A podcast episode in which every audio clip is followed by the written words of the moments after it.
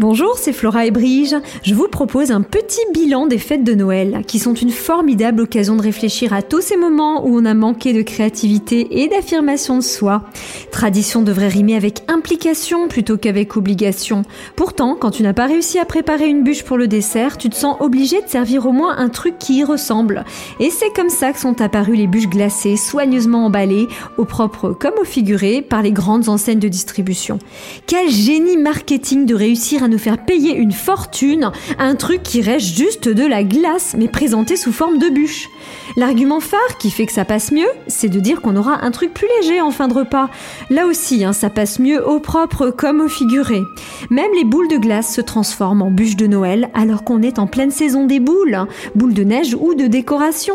Pourquoi on ne pourrait pas dire à ses convives Tenez, choisissez parmi six parfums de glace artisanale, celle à la couette, elle est faite maison.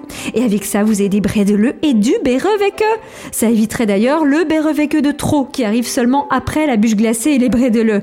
Le eux qui se retrouve soit boudé, soit boudineux ou boudinant.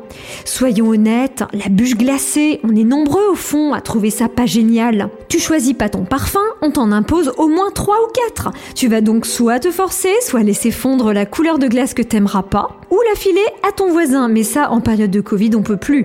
Alors chiche, la prochaine fois, redonnons-nous le choix et osons dire non à certains produits qu'on nous impose. Sachons nous affirmer et nous montrer créatifs, même auprès de sa famille. Parce qu'au final, ce qui reste vraiment des fêtes de Noël, ce sont les moments passés ensemble.